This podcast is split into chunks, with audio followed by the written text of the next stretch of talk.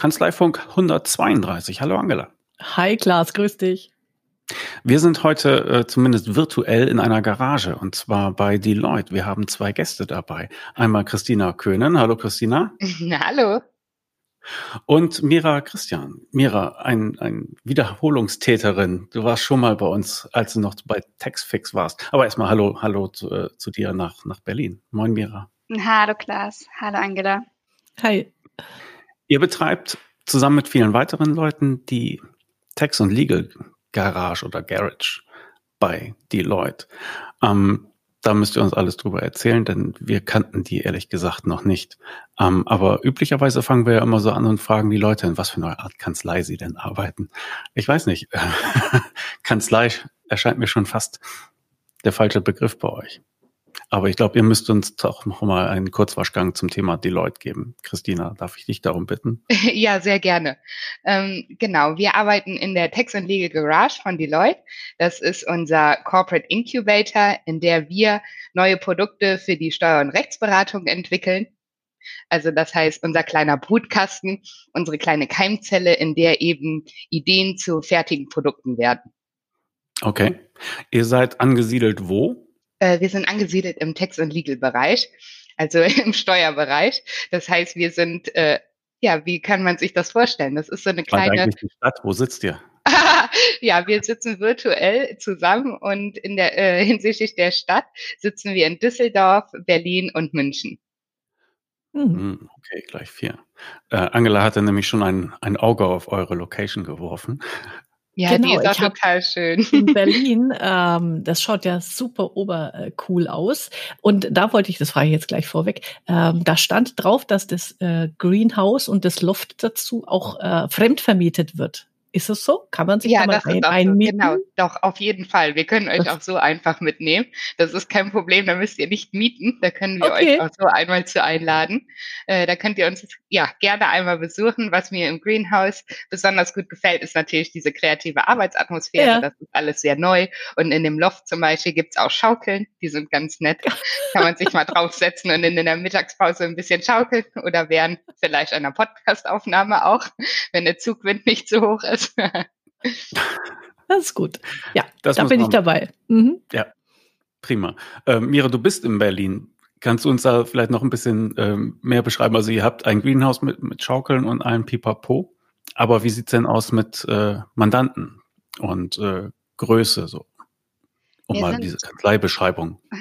Ja, wir sind in Berlin rund ähm, 900 Mitarbeiter und ähm, örtlich sitzen wir äh, am, am Kudamm, wie ihr sicherlich gesehen habt. Das ist ähm, mhm sehr, sehr, sehr schön. Und ich sitze ehrlich gesagt hier im vierten Stock bei uns äh, in der Steuerabteilung. Ich bin mehr oder weniger um, umzingelt von Umsatzsteuerkollegen aus, äh, aus, aus der Abteilung. Und ähm, aber es ist super wichtig, dass wir auch im engen Kontakt sind ähm, mit den ja mit den Fachkollegen. Also das ist äh, wichtig, dass wir nicht nur als Garage nebenbei funktionieren und unseren eigenen ähm, ja, in unserem eigenen äh, Habitat sind, sondern dass wir auch immer wieder den Kontakt suchen mit den Fachkollegen, die dann wiederum ähm, in intensiven Mandantenkontakt sind. Mhm. Okay. Mhm. Was entwickelt ihr denn da so in eurer Garage? Ja, wie ich schon eingangs gesagt hatte, wir entwickeln äh, ja, wir könnten Steuersoftware zum Beispiel entwickeln, aber es muss nicht unbedingt auch ein Produkt sein. Es kann auch ein neues Service-Offering sein oder aber auch ein neues Geschäftsmodell. Also zum Beispiel unseren kleinen Inkubator, den wir jetzt hier entwickelt haben für die Tex Legal Garage, den könnten wir zum Beispiel auch adaptieren in jede andere Steuerkanzlei, so dass wir hier ein Blueprint zum Beispiel haben, wie man erfolgreich als Entrepreneur in einem bestehenden Unternehmen agiert. Interpreneur, also Unternehmer oder Unternehmerin in einem bereits bestehenden Unternehmen. Genau, das ist ja doch ein bisschen anders, als wenn ich mir ein eigenes Unternehmen gründe. Dort hat man ja dann äh, wieder ganz andere Möglichkeiten, aber auch Herausforderungen, die einem begegnen. Und hier äh, können wir zum Beispiel Kanzleien dann an die Hand nehmen und denen dann auch erklären, worauf es ankommt, wie man sowas strukturieren kann, organisatorisch, dass das auch äh, ja, gewinnbringend dann umgesetzt werden kann. Okay, also ihr beratet auch Kanzleien, interessant. Oder sind das dann äh, die Leute-Ableger oder? Ja, also äh, genau, wir haben es natürlich in erster Linie an uns selber getestet, indem wir es erstmal für äh, Deutschland gemacht haben und das dann auch in andere Member-Firms getragen haben, sodass es diese Deloitte Text and Legal Garage jetzt auch in anderen Member-Firms wie in Frankreich zum Beispiel gibt oder auch in Polen und auch in Australien und UK. Genau. Aha, okay. Wie kommt da so ein Projekt zustande? Also wer trägt da die Idee rein, aus der ihr dann irgendwas macht? Ich finde es ganz süß, dass äh, ich habe vor zehn Jahren bei Deloitte angefangen und damals hieß es, es ist egal, aus welcher Idee eine gute oder aus welcher Ecke eine gute Idee kommt, jede Idee wird angehört. Und damals war ich Praktikantin und hatte mir gedacht, oh mein Gott, gerade in so einer äh, großen Kanzlei ist es ja schon so, dass man etwas eingeschüchtert ist und denkt, ja, vielleicht wird meine Stimme eben nicht gehört. Und da fand ich es auch total schön, dass man eben das bei die Leute auch lebt, was auf diesem Buch damals stand. Es ist nämlich tatsächlich egal, wer eine gute Idee einbringt, jeder wird gehört. Und dann evaluiert man eben, ob, ich weiß nicht, ob ihr diesen Design Thinking Circle kennt, ob eben diese Idee auch umsetzbar ist, ob es einen Kundennutzen gibt und ob es überhaupt wirtschaftlich sinnvoll ist. Die Deubner Digital Days sind ausverkauft. Warum erzähle ich Ihnen das? Weil Sie trotzdem teilnehmen können. Am 16. September von 9 bis 16.45 Uhr finden sie wieder statt. Die Veranstaltung ist in Hannover. Wo Sie sind, ist egal, denn Sie können per Internet einfach dabei sein und sich einklinken. Wie immer bei den Digital Days geht es um den Erfahrungsaustausch unter Praktikern. Steuerberater und Steuerberaterinnen tauschen sich direkt aus. Und das Thema diesmal sind die Tops und Flops bei der Digitalisierung von Kanzleiprozessen. Seien Sie mittendrin in spannenden Vortragsrunden und intensiven Diskussionen. Vier erfahrene Digitalisierungsexperten stehen für Sie als Referenten bereit. Steuerberaterin Emmy Oettinger berichtet, wie sie in ihrer Kanzlei die digitale Lohnabrechnung organisiert und stellt dazu ihr selbstentwickeltes Tool dafür vor. Steuerberater Christian Deak verrät, wie er Software für seine Kanzlei auswählt. Stefan Homberg erklärt, wie man digitale Projekte plant und digitale Angebote bei Mandanten bepreist. Und Benjamin Panke von Contool zeigt, wie man mit verständlichen Auswertungen für Mandanten betriebswirtschaftliche Beratung verkauft. Die Veranstaltung in Hannover ist bereits ausverkauft, aber Sie können trotzdem teilnehmen, nämlich per Internet. Und warum sollten Sie das tun, wo doch auch die Referate nachher als Video zur Verfügung stehen? Weil Sie auch aus der Ferne Fragen stellen können. Die Deubner Akademie hat dort extra einen Moderator engagiert, der die Fragen der Online-Teilnehmer aufnimmt und an das Podium weiterreicht, sodass sie dort direkt beantwortet werden können. Ein Tag voller Erfahrungsaustausch, Kollegen und Kolleginnen kennenlernen, ohne dass sie einen, Tür, einen Fuß vor die Tür setzen müssen. Am 16.09. Die Teilnahme kostet 275 Euro netto. Und alle weiteren Informationen dazu finden Sie auf deubner-akademie.de. Und der andere Grund, aus der Ferne teilzunehmen, ist das Gewinnspiel, das sich Deubner noch ausgedacht hat, um diese Online-Teilnahme ein bisschen zu versüßen. Sie können mit etwas Glück also ein iPad gewinnen. Die Vorträge werden live gestreamt und Sie können ganz bequem von der Kanzlei aus teilnehmen.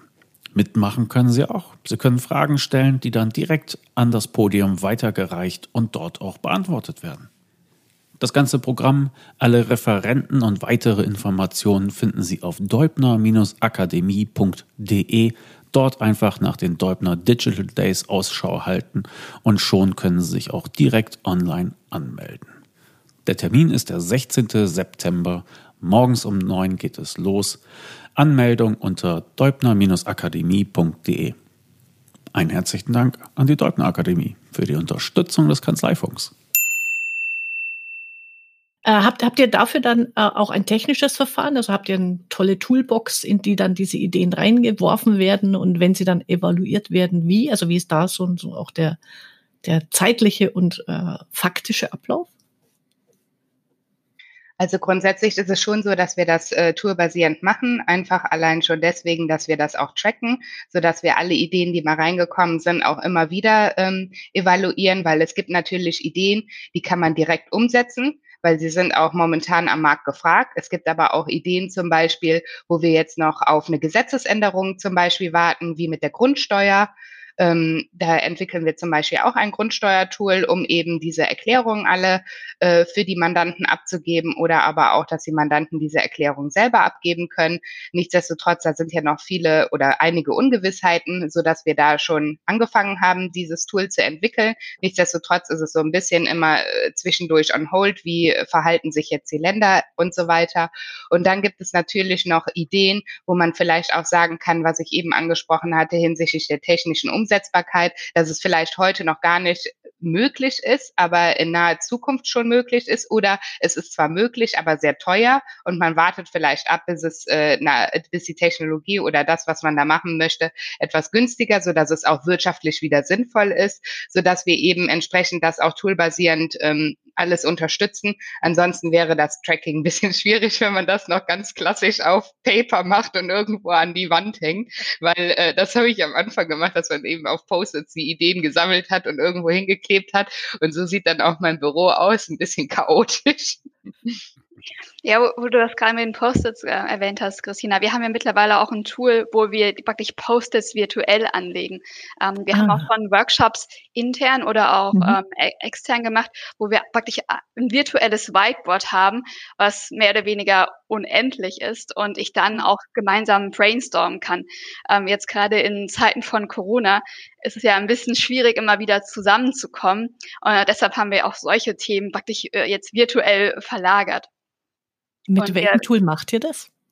Ähm, ja, wir haben da verschiedene Tools im Angebot, also ah, okay. wir, die, wir da nutzen können dafür. Aber einfach diese Idee, ähm, dass wir zusammenkommen und gemeinsam auf, auch auf ein, ähm, auf ein praktisch Whiteboard draufschauen können, ähm, gemeinsam überlegen, das ähm, für uns echt äh, auch erstaunlich, wie gut das funktioniert und wie gut wir da zusammengearbeitet haben, obgleich wir über Deutschland verteilt gesessen haben.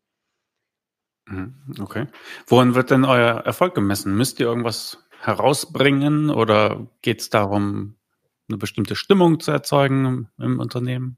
Ja, du hast das ja gerade schon angesprochen. Also es gibt natürlich mehrere ähm, Messgrößen, wie man Erfolg in der Garage messen kann. Wir haben natürlich drei große Buckets, wie ich sie immer nenne. Zum einen, dass wir natürlich erfolgreich Tools entwickeln oder auch neue Service Offerings und Geschäftsmodelle. Und ähm, dann auch auf der anderen Seite natürlich das Thema Talent, dass wir natürlich junge Mitarbeiter motivieren möchten, sowohl vorhandene im Unternehmen, aber auch extern, dass wir das als Rekrutierungsmaßnahme auch nutzen, um den Leuten eben mal was Neues bieten zu können. Ähm, das haben wir auch gemerkt, deswegen eben haben wir das ja auch angesprochen mit den Praktikanten und Werkstudenten. Ähm, die finden das natürlich klasse, äh, in der Toolentwicklung dabei zu sein, dass ihre Idee zu einem marktfähigen Produkt wird. Und das ist natürlich auch eine ganz andere Art von Motivation, die man Mitarbeitern geben kann, auch mal rauszukommen aus diesem klassischen Steuerberatungsgeschäft und mal was ganz Neues zu machen und auch neue Denkanstöße für die tagtägliche Praxis zu bekommen. Wie kann ich zum Beispiel effizienter arbeiten oder, oder, oder, weil zum Beispiel, wo ich selber Steuerberaterin als Steuer, als klassische Steuerberaterin noch gearbeitet habe, äh, waren bestimmte Dinge sehr redundant, die mich auch geärgert haben, weil hm, wenn man immer wieder und wieder was abtippt, wo man denkt, so eigentlich könnte das auch eine Maschine machen oder das könnte einfach auch gefühlt mein Hund machen, ja, dann äh, denkt man natürlich darüber nach, wie kann man das vielleicht technisch umsetzen, dass man eben solche äh, Tätigkeiten dann eben verlagert. Und dann haben wir natürlich noch das dritte und das ist dieses ganze Eminence-Thema, Thought Leadership, dass wir da auch nochmal agieren, dass wir Artikel schreiben etc. Und da sind natürlich so Messgrößen, also wie viele Artikel wurden geschrieben, wie viele Podcasts wurden gepublished, ähm, auf wie vielen Konferenzen waren wir vertreten und, und, und. Was ich auch. Also ganz verschiedene Messgrößen. Entschuldige, Mira, ja. Ähm, genau, was ich, äh, was ich noch erwähnen wollte, weil du, du Angela, du meintest, was, ob wir oder ob wir das entwickeln müssen oder herausbringen wollen. Ich glaube, ähm, wir haben auch Kollegen mit einem technischen Hintergrund. Wir sind ein interdisziplinäres Team. Wir sind sowohl Leute, die ähm, also wir haben sowohl ähm, Kollegen, die ähm, Steuerberater sind, wie Christina und ich. Wir haben Kollegen, die einen technischen Hintergrund haben. Wir haben Kollegen, die einen Projekt- oder Innovationsschwerpunkt haben. Und es ist faszinierend hier auch zu sehen, wie wir technische Kollegen für steuerliche Themen begeistern können. Und es geht gar nicht mehr darum, ob wir was herausbringen müssen, sondern wir wollen was erstellen. Wir wollen was erarbeiten und wir wollen es zeigen und präsentieren. Und diesen Drive äh, sehen wir auch bei uns in der Garage in unseren Kollegen. Mhm. Okay. Jetzt hast du mir die Frage schon weggenommen. Wer arbeitet denn so in eurer Garage? Also Steuerberater haben wir schon dabei. Technische Leute, das sind dann wahrscheinlich Richtung Informatik oder? Genau, wir haben auch einen Kollegen, der ähm, sich mit äh, Artificial Intelligence in der Vergangenheit, also der praktisch wirklich seinen ähm, Studienschwerpunkt auf Artificial Intelligence hatte. Wir haben Kollegen, die einen Informatik-Background ähm, haben, beziehungsweise einen, ähm, ja, einen Engineering-Background haben und ähm, auch, äh, auch einen Kollegen, der aus dem Projektmanagement oder aus dem Innovationsmanagement kommt. Und okay alle Leute kommen dann an einem Tisch und mit all unseren unterschiedlichen Hintergründen, Erfahrungswerten und dann den Kollegen auch nochmal aus, aus den Fachabteilungen, die dann auch äh, ja, spezialisiertes Steuerwissen äh, mitbringen, können wir dann sehr gut gemeinsam arbeiten und ähm, auch, ja, auch wirklich die Themen oder Fragen ähm, ja, neu, neu stellen, neu beantworten. Hm. die Zukunft. Hatten wir es schon gesagt, wie viele Leute es dann insgesamt sind über eure vier Standorte in Deutschland in der Garage? ja, das kann man eigentlich ganz schön nennen, weil wir haben die Garage im, konzeptioniert und implementiert in 2018 mit mir und noch einem anderen Kollegen und mittlerweile sind wir insgesamt 20 Leute. Und wie Mira gesagt hatte, wir haben so quasi diese eine Techie-Sparte, dann haben wir die Innovationsmanagement-Sparte, wo wir eben äh, Innovationsmanager haben und Projektmanager auch. Und dann haben wir nochmal unsere Marketing and Communications äh, wo auch ähm, die Design Thinker und die Designer drin sind, weil natürlich müssen wir auch das Frontend zum Beispiel von einem Produkt designen und da haben wir dann auch nochmal Kollegen sitzen. Mhm. Und wie, wie war das für dich, Christina? Also ich stelle mir jetzt vor, du hast ja vorhin gesagt, du, war, du bist Steuerberaterin. Wie wird man von der Steuerberaterin zur Garagista? ja, das war eigentlich total schön, weil ja, ähm, ich habe früher äh, eigentlich fast ausschließlich nur Projektgeschäft gemacht und äh, Restrukturierung war mein Fachgebiet und bin dann 2015 ähm, in ein Start-up entliehen worden, weil äh, die hatten sich mit ganz äh, schwierigen steuerlichen Themen beschäftigt. Und dort ging es dann darum, dass ich eben verstehe, was dort vonstatten gegangen bin. Also für jeden, der jetzt als Steuerberater zuhört, ging um Teilbetriebsausgliederung und dort musste eben geguckt werden, ob auch äh, zwei Teilbetriebe vorhanden sind und auch alles tatsächlich zu dem Zeitpunkt auch äh, ausgegliedert wurde. Und da musste ich mir auch angucken, was machen die überhaupt und ähm, welche Wirtschaftsgüter haben die inne in den jeweiligen Teilbetrieben. Und dann ist da auch alles übergegangen. Und das war ein Start-up und die hatten eben genau diesen Inkubator. Und der Inkubator sollte eben bei dem Unternehmen bleiben und alles andere sollte ausgegliedert werden. Und dann hatte ich mir natürlich auch angeguckt, was dieser Inkubator denn überhaupt so macht, weil mit einem Inkubator konnte ich am Anfang gar nichts anfangen. Gerade als klassische Steuerberaterin hatte ich dann gedacht, okay, was ist ein Inkubator? Googelst du mal Brutkasten, okay, kann ich da immer nichts mit anfangen und habe mir das dann mal angeguckt und dachte so, Wahnsinn, fantastisch, was sie da gemacht haben. Das war einfach Wahnsinn, welche Ideen, also die hatten auch unglaublich viele Ideen, die durch diesen Inkubator gelaufen ist, aber die hatten diese eine Geschäftsidee, die die mit einem unglaublichen Gewinn. Ich kann leider gar nicht sagen, in welcher Branche die sind, ansonsten weiß man, wer es ist. unglaublichen Gewinn verkaufen habe mir gedacht, mein Gott, das brauchen wir auch für die Leute. Und dann im Zuge eines äh, ja, Strategic Review Projektes ähm, habe ich dann auch wieder gesagt, wir müssen unbedingt diesen Inkubator äh, konzeptionieren und implementieren bei Deloitte. Und am Anfang waren sie dann doch etwas skeptisch und dann konnte ich sie doch davon überzeugen, dass es eine gute Idee ist. Und ja, mittlerweile freue ich mich einfach, dass unser Team so groß ist und wir einfach so fabelhafte Leute bei uns im Team haben, unter anderem auch Mira, wo ich jeden Tag glücklich bin, dass sie da ist.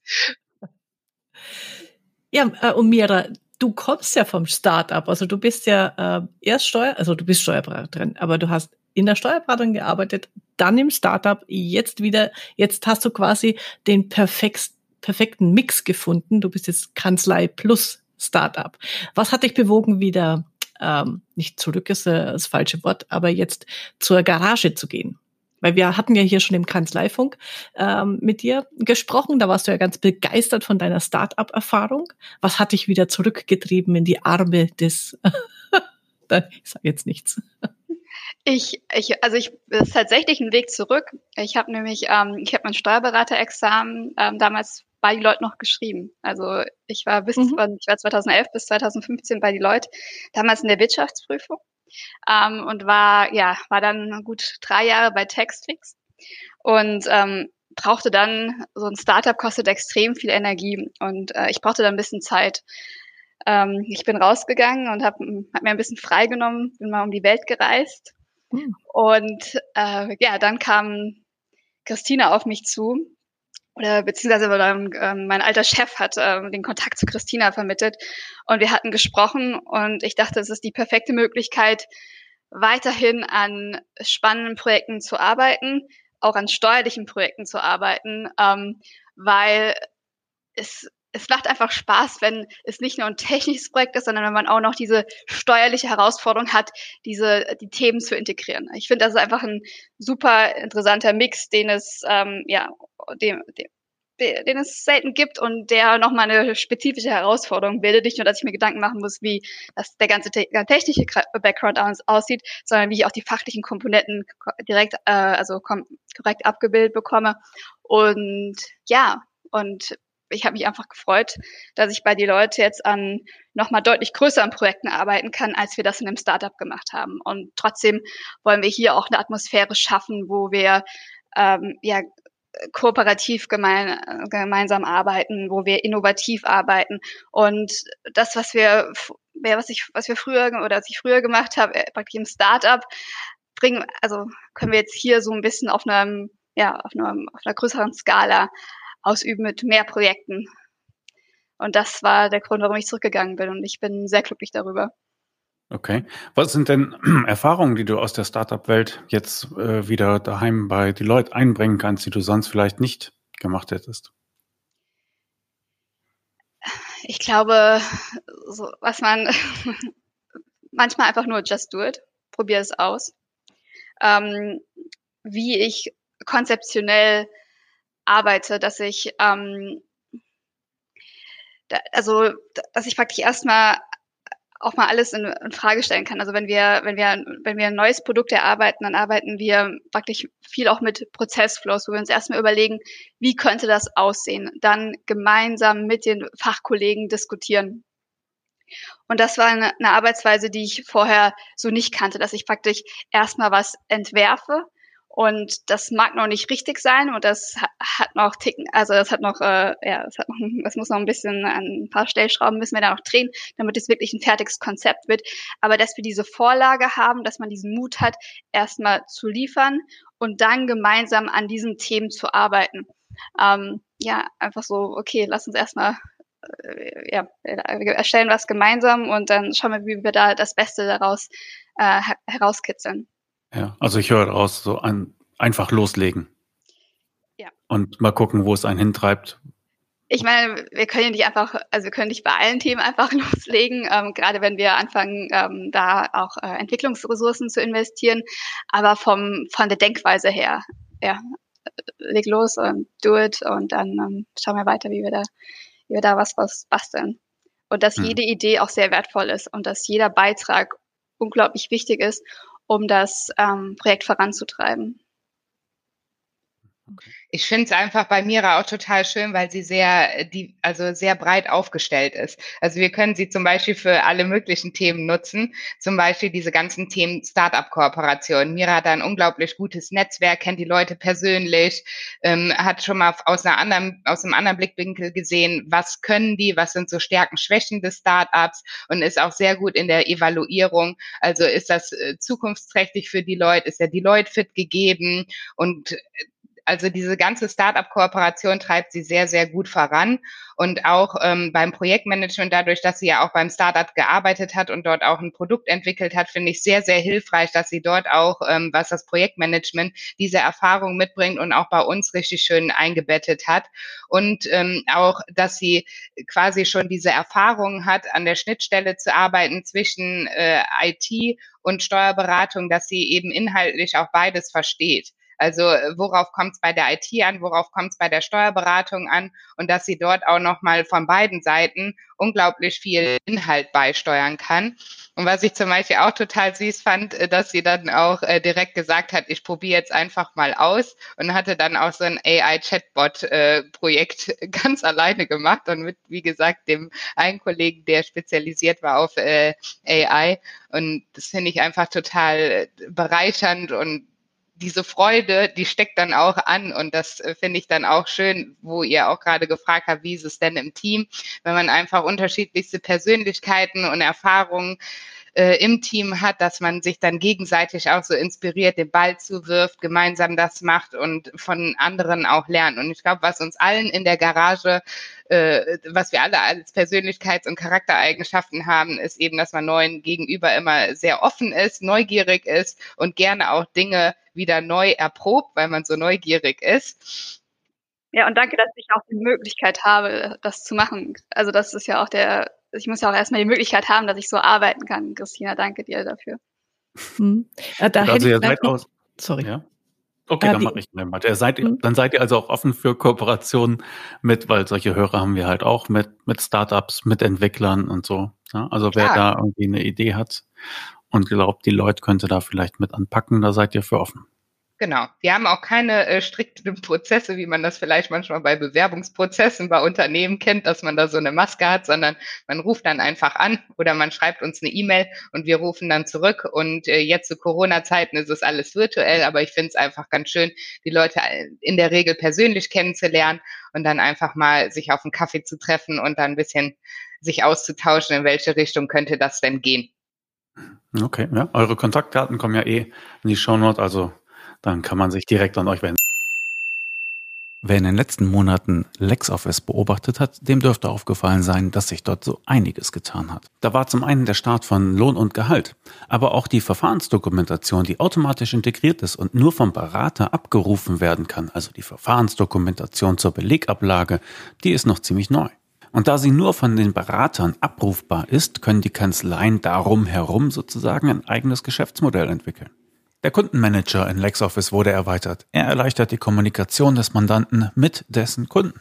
Und ganz aktuell während der Pandemie haben die Entwickler von LexOffice noch ein weiteres Modul hinzugefügt, und zwar ein Antragscenter, mit dem die Mandanten steuerliche Erleichterungen selbst beantragen können. Sie sehen, LexOffice wird weiterentwickelt. Und in der Zielgruppe der kleinen und mittleren Unternehmen gewinnt dieses Programm immer mehr an Zuspruch. Die Mandanten können damit sauber, bequem und online ihr Büro führen. Und was haben Sie als Steuerberater davon? Saubere Daten und eine reibungslose Zusammenarbeit. Und LexOffice hat ein besonderes Angebot für Steuerberater.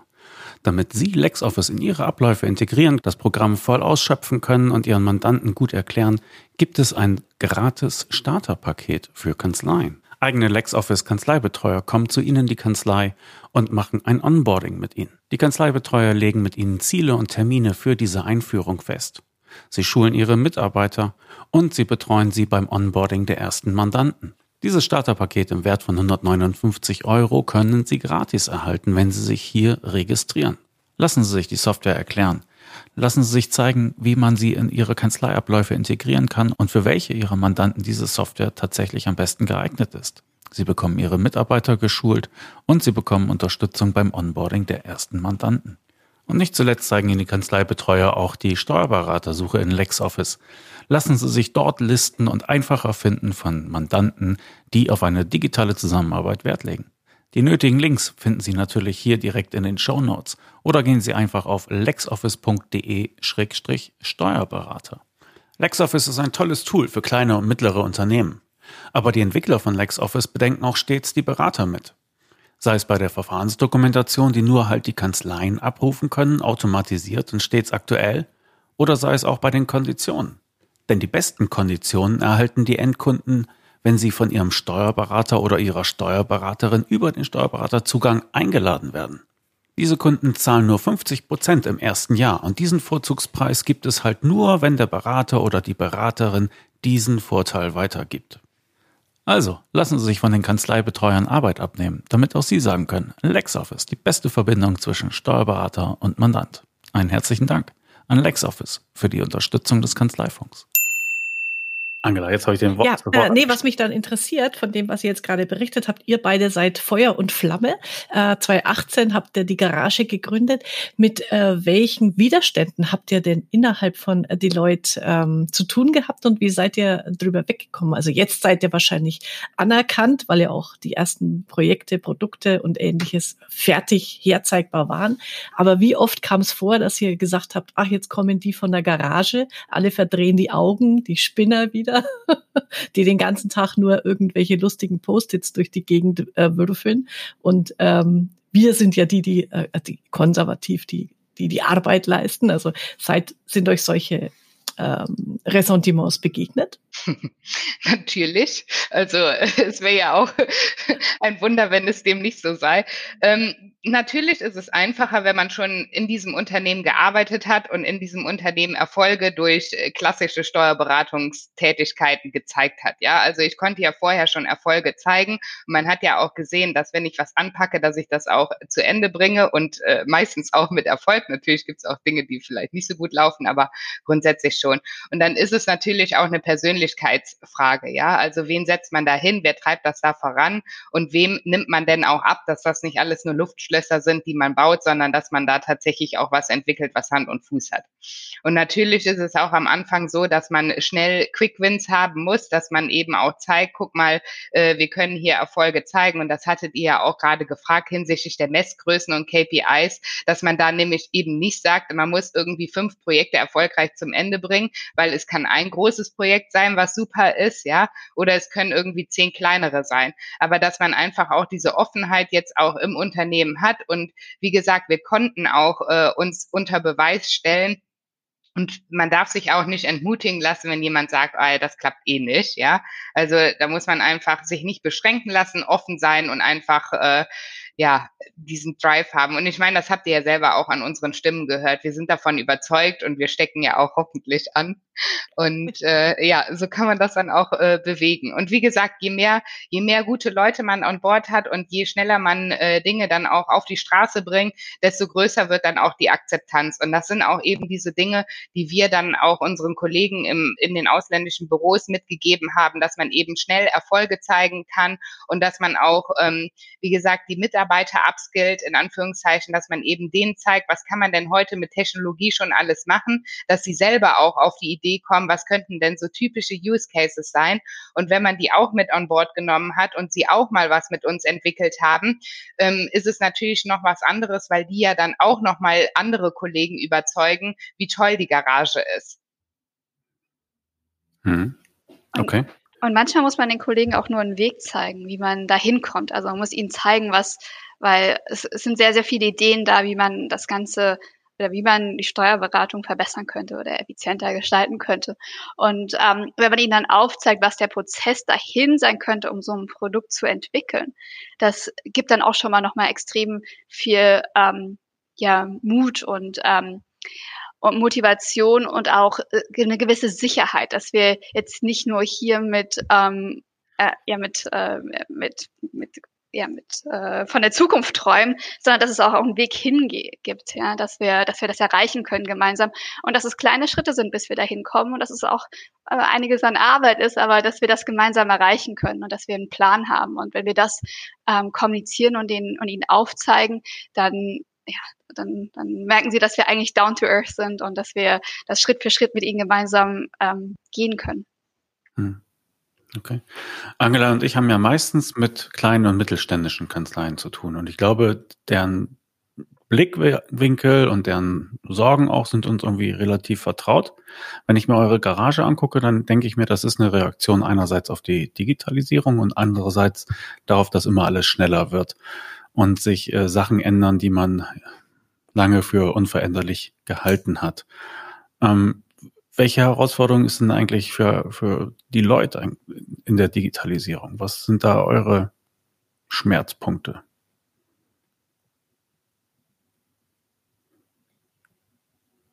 Da muss ich jetzt kurz mal überlegen. Meinst du jetzt eher so, also soll ich das eher beleuchten von der Seite äh, Mitarbeiter oder äh, eher so, was Technologien angeht oder ähm, vielleicht auch Kunden oder, weil ich würde eher, ja. Ich kann es dir so sagen, also bei den, bei den kleinen Steuerberatern, da geht es oft um einfache technische Fragen, wie zum Beispiel, wie mache ich den äh, Belegaustausch, wie mache ich mein digitales Archiv. Ne? Das sind dann oft ganz konkrete technische Fragen. Und da fängt es meistens an. Also wenn du da auch den Einstieg Also ja gut, das können wir sehr gerne machen. Weil natürlich, wo wir am Anfang die Garage aufgesetzt haben, sind sehr viele Ideen reingekommen. Die gingen alle in den Bereich äh, Transformation. Also wie transformieren wir uns als die Leute und weniger so, wie transformiere ich den Mandanten? Und manchmal ist es ja auch deckungsgleich. Ne? Also manche Dinge, die machen wir, die macht auch der Mandant und dann können wir da sagen, okay, wir haben es so und so gemacht, dann kannst du es auch so und so machen.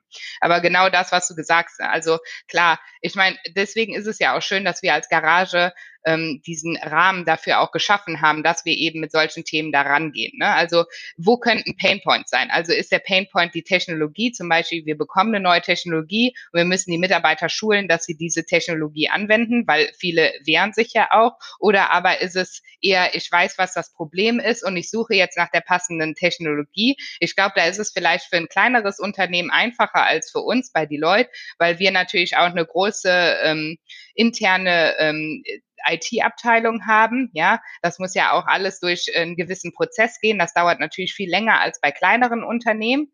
Ähm, da sind kleinere Unternehmen wahrscheinlich viel flexibler als wir, aber auf der anderen Seite haben die vielleicht auch nicht das Budget, was wir haben, äh, um eben entsprechende ähm, ja, IT-Infrastruktur aufzubauen. Ähm, grundsätzlich ist es aber so, also ich freue mich immer über diese Fragestellung, wie bekomme ich denn diesen Beleg digitalisiert, weil das natürlich immer so Themen sind, wo wir dann auch schnell Antworten drauf finden können. Und was Mira und ich ja auch machen, ist ähm, zum einen natürlich zu gucken, was, was gibt denn der Markt her? Also ich habe ein ganz konkretes Kundenproblem, ja. Also zum Beispiel, wie kriege ich diesen Beleg digitalisiert? Und dann stellt sich für mich ja die Frage, gibt es am Markt schon ein Produkt? Oder muss ich was selber bauen? Ja. Und das, was wir eben machen, ist zum einen eben beim Kunden zum Beispiel auch bei kleinen Kanzleien vielleicht oder aber auch bei uns selber gucken, was sind denn die Anforderungen, also was ist mein konkreter Bedarf, dann stellen wir einen Anforderungskatalog auf und dann schauen wir eben, was gibt's am Markt, gucken uns die Vendoren an, machen so eine Art Checkliste, ist erfüllt, ist nicht erfüllt, so eine Art Scorecard und danach äh, schauen wir dann, ähm, kann ein Produkt dieses Bedürfnis vollständig oder zumindest fast vollständig befriedigen, weil manche Kriterien sind ja Must-Haves, Nice-to-Haves, ne, bla bla. Und äh, ansonsten entwickeln wir es selber, falls es kein marktfähiges Produkt gibt. Und das sind eben quasi so diese tagtäglichen Aufgaben oder beziehungsweise auch Ideen, die uns erreichen, weswegen wir ja auch total äh, ja, euphorisch sind, das dann auch anzugehen. Gut, du hast auch angesprochen, es geht auch äh, Richtung ja, Thema Mitarbeiter. Was sind da dann so die, die Motivationen für, für die Gründung der Garage und welche Herausforderungen versucht ihr damit zu begegnen? Naja, die Motivation für die, äh, für die Mitarbeiter intern ist es natürlich, dass sie mal was Neues machen können oder aber auch, wenn sie zum Beispiel sagen, ich mache zum Beispiel sehr viel repetitive Arbeiten, dass man die dadurch entlastet.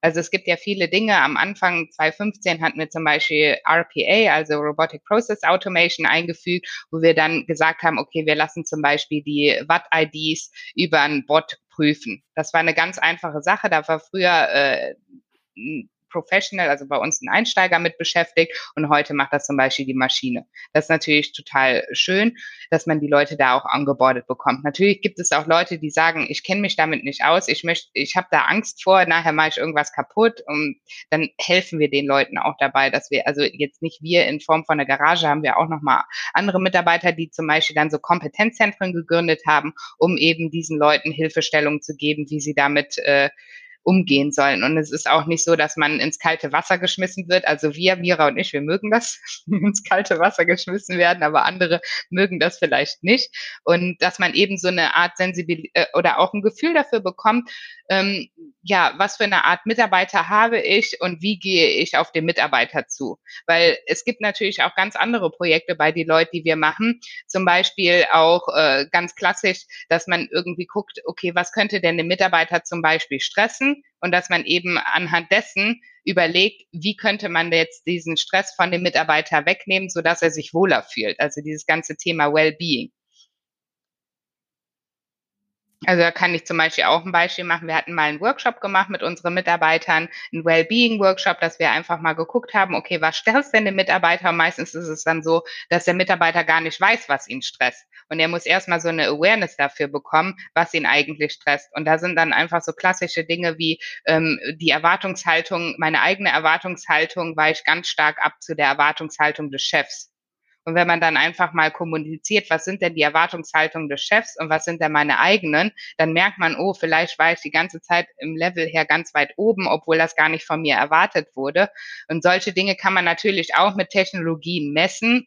Aber hier ist es natürlich dann auch wieder, wenn du von Herausforderungen sprichst, eine Sache von Betriebsrat, personenbezogenen Daten, DSGVO, weil natürlich zum Beispiel, wenn, wenn man Stress misst, ja, jetzt einfach nur mal als Beispiel, könnte man das ja über die Herzfrequenz machen und es gibt noch andere äh, Möglichkeiten, wie man zum Beispiel Stress messen kann über die Iris. Aber man kann das zum Beispiel bei Mitarbeitern nicht machen, wegen eben diesen Thematiken, wo man eigentlich dem Mitarbeiter was Gutes tun will, weil der Mitarbeiter möchte ja auch den, seinen eigenen Stress abbauen. Nichtsdestotrotz gibt es eben dann Restriktionen, weswegen wir einen Service, der eigentlich für Mitarbeiter gestrickt ist, nicht machen können wegen solchen Einschränkungen. Und da muss man natürlich wieder kreativ werden und überlegen, wie kann ich es denn trotzdem machen? Weil, wie gesagt, der Mitarbeiter will es eigentlich machen, der Arbeitgeber findet es eine gute Sache und dann gibt es trotzdem Restriktionen, warum man es nicht machen darf. Habt ihr eine Lösung gefunden? Ja, das ist ein bisschen schwierig. Ich meine, es gibt auch auf dem Markt hier äh, einige Startups, die dort Lösungen jetzt auch anbieten. Und das Projekt ist so ein bisschen on hold. Ich finde das Projekt klasse, weil, wie gesagt, es reduziert den Stress, es erhöht natürlich auch für den Arbeitgeber die Produktivität auf der anderen Seite, ne, weil der Mitarbeiter, der fühlt sich natürlich wohler und arbeitet auch besser, wenn er sich nicht so gestresst und ausgelaugt fühlt, äh, ist eine Prevention gegen Burnout und, und, und. Aber wie gesagt, es ist eben schwierig. Also das ist ein Herantasten und das ist immer ein Try and Arrow, wo man sagt, man hat eine super Idee und man muss einfach nur gucken, wie man da hinkommt. Mhm. Okay. Was sind denn eure Lieblingsentwicklungen aus der Garage? Mira, was ist dein Lieblingsbaby dort? ähm, ja, ich freue mich sehr auf unser ähm, Grundsteuerprojekt, ähm, was wir gerade für die Grundsteuerreform vorbereiten.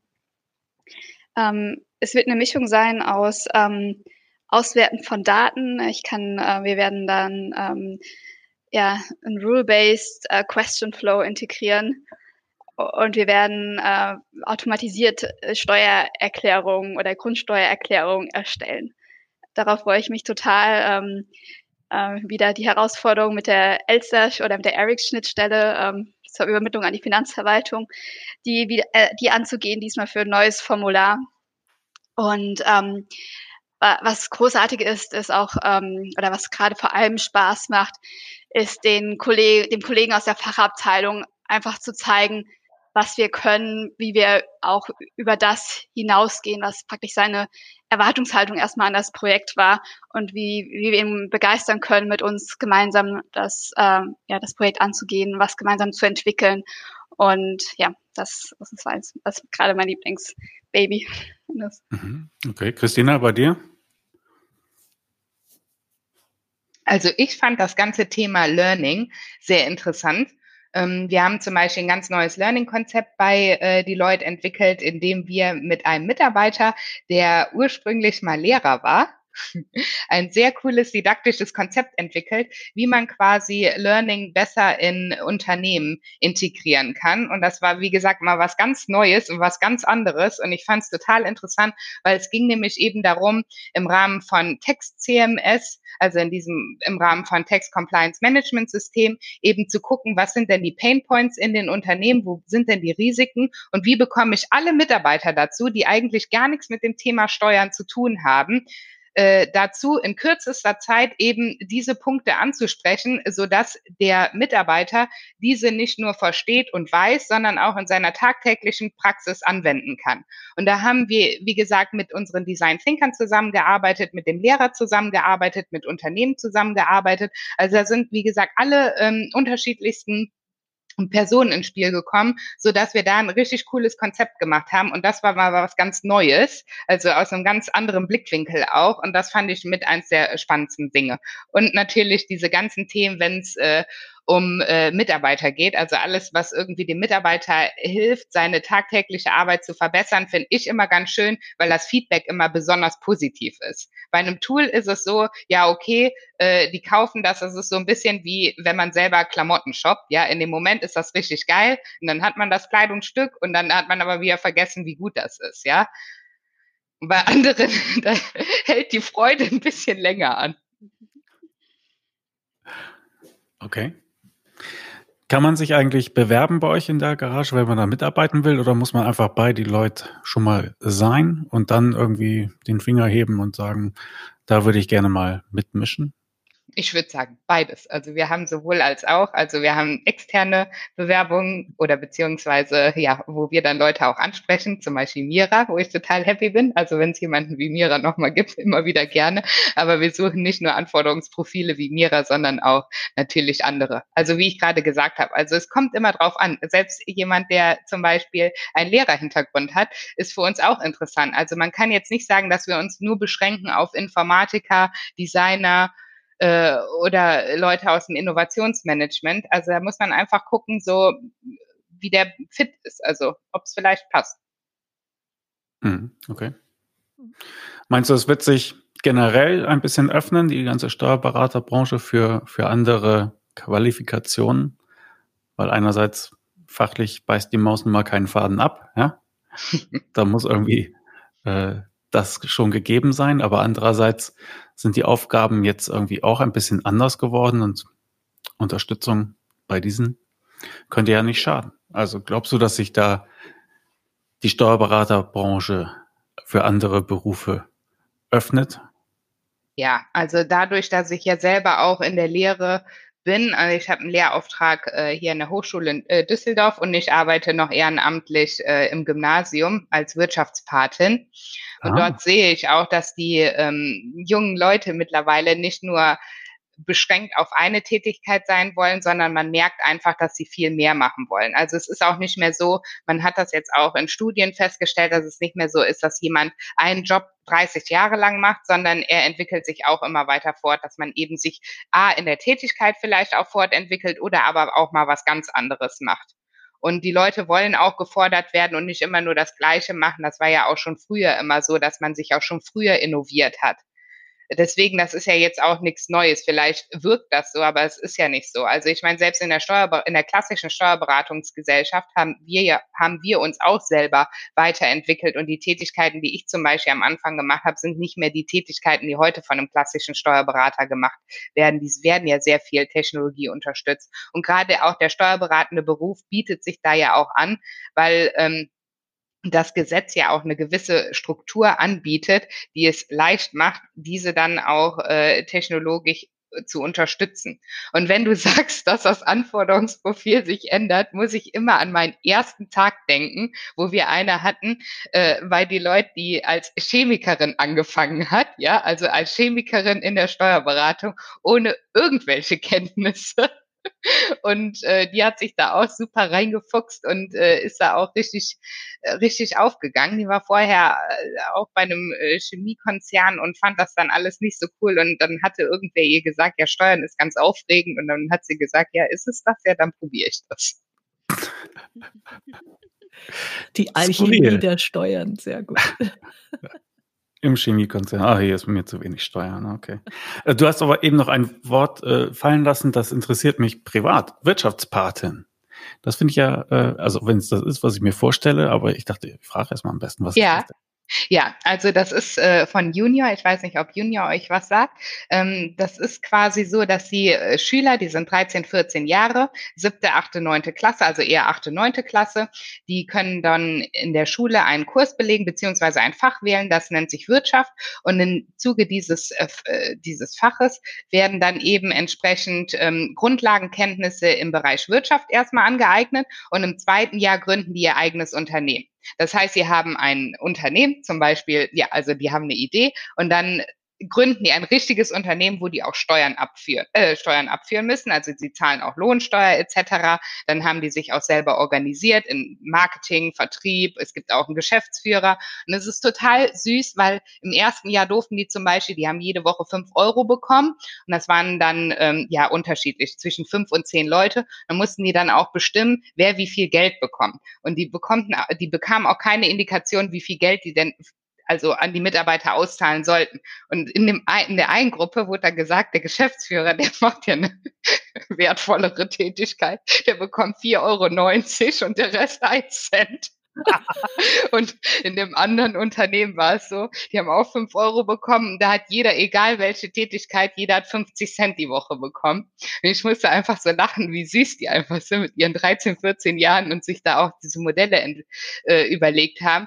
Und das eine Unternehmen, die waren auch äh, putzig, die wollten Federmäppchen machen und haben dann auch gemerkt, also Federmäppchen für Schüler, dass die die dann auch in der Schule verkaufen und haben dann gemerkt, dass sie überhaupt nicht nähen können. Und dann hatten sie überlegt, dann gehen sie eben ins Altenheim und lassen das von den alten Frauen nähen, weil die können ja noch nähen, aber dann sollten die die auch supervisen und das war denen dann äh, doch zu viel Arbeit, weil die mussten auch für die Super, äh, also die mussten auch Löhne an die alten Damen und Herren auszahlen. Das war so witzig. Und dann äh, natürlich Karma Hits Back. Auf der anderen Seite haben sie dann auch äh, festgestellt, dass wenn sie so äh, coole Ideen haben, dass es auch in Deutschland nicht möglich ist, jede Idee nachzugehen. Also zum Beispiel wollte eine Gruppe Säfte machen, so ganz healthy äh, Säfte und in der Schulpause verkaufen, weil sie satt waren, äh, Vanillemilch, Milch und äh, Schoko zu trinken. Und äh, das ging aber wegen Hygieneverordnungen nicht. Und dann äh, waren sie dort auch wieder äh, limitiert. Es ist einfach total witzig. Es war auch total witzig zu sehen, wie die agieren. Also auch was Marketing angeht. Sie haben dann irgendwann diese äh, Federmäppchen-Gruppe ist dann er hat dann gesagt, okay, wir kaufen die Federmäppchen fertig und äh, kleben dann so Batches und Glitzer und keine Ahnung was da dran und verkaufen das dann. Und dann haben die die ähm, bei jetzt glaube ich, darf ich auch wieder keinen Namen nennen, wo die die gekauft haben. Auf jeden Fall gab es dann nur noch äh, in handelsüblichen Mengen diese Abnahmen und die wollten aber mehr haben und dann haben sie die nicht bekommen und die eine hat dann auch geweint, weil sie dachte, das bringt dann was, aber es hat auch nichts gebracht. Und dann haben die bei der Zentrale angerufen und haben gesagt, im Rahmen eines Schulprojektes, wir sind 14 Jahre alt, wir möchten bitte so und so viele Federmäppchen haben, also auf die Schiene. Das war super witzig, also keine Ahnung. Da lernt man natürlich auch nochmal viel selber dazu und ich kann den natürlich natürlich auch ein bisschen was aus meiner tagtäglichen Praxis mitgeben, aber es ist super toll. Also jeder, der irgendwie Bock darauf hat, Junior sucht immer Leute, die äh, sich als Wirtschaftspaten engagieren und diese Kinder geben einem so viel zurück und auch so super Ideen und ganz neue Blickwinkel. Also das ist fantastisch. Cool. War ja doch noch besser, als ich es mir erhofft habe. Finde ich ja super, dass du das machst. Prima. Okay. Haben wir einen besseren Eindruck gewonnen, was die Garage macht, Angela? Ja, eine, eine Frage habe ich mir noch notiert im Vorfeld. Äh, vielleicht Mira, wie schaut denn ganz praktisch ein Tag im Leben einer Garagista aus? Also du gehst um neun auf die Schaukel, um zehn wird gekickert und um elf dann ein paar Post-its ähm, geschrieben oder also einfach mal so ganz handfest. Tagesablauf. Um, ähm, ja, also aktuell sind wir eher ähm, noch im Homeoffice, also deshalb die Schaukel wird immer ein bisschen schwierig aktuell angeladen. Ja, okay. ähm, ja, aber auch sonst, also wir beginnen unseren Tag ähm, ja oft mit äh, also mit internen Meetings, ähm, wo wir uns abstimmen. Ähm, dann haben wir Projekte, die am Laufen sind. Das heißt, wir äh, haben ein Meeting mit Fachkollegen, wo wir das Projekt weiter vorantreiben, wo wir an dem Kon Konzept weiter basteln ähm, an dem wir entscheiden, welche weiteren Informationen wir brauchen, um, äh, ja, um das Projekt zu gestalten. Wir haben aber auch äh, Zeiten, in denen wir ähm, mehr ja, Pitches vorbereiten für unsere Mandanten, an, an denen wir die Produkte vorstellen. Und ja, das ist mehr oder weniger unser Tagesablauf. Es ist immer, es ist ein individueller Mix von dem, was gerade ansteht. Äh, jeder Tag ist eigentlich anders als der andere für mich, Gott sei Dank. Ich freue mich da immer drauf, wenn es, ähm, wenn es Abwechslung gibt. Es kann, es kann auch mal sein, dass wir uns mit einem, mit einem technischen Kollegen zusammensetzen und uns überlegen, ähm, wie ich äh, oder wie ich jetzt eine, wie ich jetzt eine, wie ich jetzt Abby trainiere ähm, zum Auslesen von, von, äh, von Bescheiddaten, welche Daten da ausgelesen werden müssen und ähm, wie wir die dann später validieren können. Also es ist ein wilder Mix zwischen technischen, fachlichen und konzeptionellen ähm, ja, Aufgaben. Mhm. Und jeden Tag ein bisschen anders. Und Abby ist euer Chatbot? Abby ist nicht unser Chatbot. Ähm, Abby äh, Dinter ist ein Programm, mit dem wir, ähm, ja, mit dem wir PDFs auslesen können oder mit dem wir Dokumente auslesen können. Gut. also ganz herzlichen Dank für eure, für eure Einblicke und dass ihr euch die Zeit genommen habt. Wir packen natürlich die, die Links zu eurer Garage in die Show Notes. Genau, also wer Kontakt aufnehmen will, Kontaktdaten liefern wir auch mit in den Show Notes, sei es Entwickler, Lehrer, Chemiker, Federmäppchenhersteller, ihr seid äh, offen für, für Ideen aus jeder Ecke. Super, vielen Dank für und die. Ich besuche euch auf alle Fälle. Ja, sehr cool. Bitte, bitte kommt vorbei und äh, vielen, vielen Dank für die Einladung. Hat super Spaß gemacht. Ja. Vielen ja. Dank und ähm, ja, wir freuen uns auch. Wir freuen uns immer von euch zu hören. Wir freuen uns ähm, von euren Zuhörern zu hören.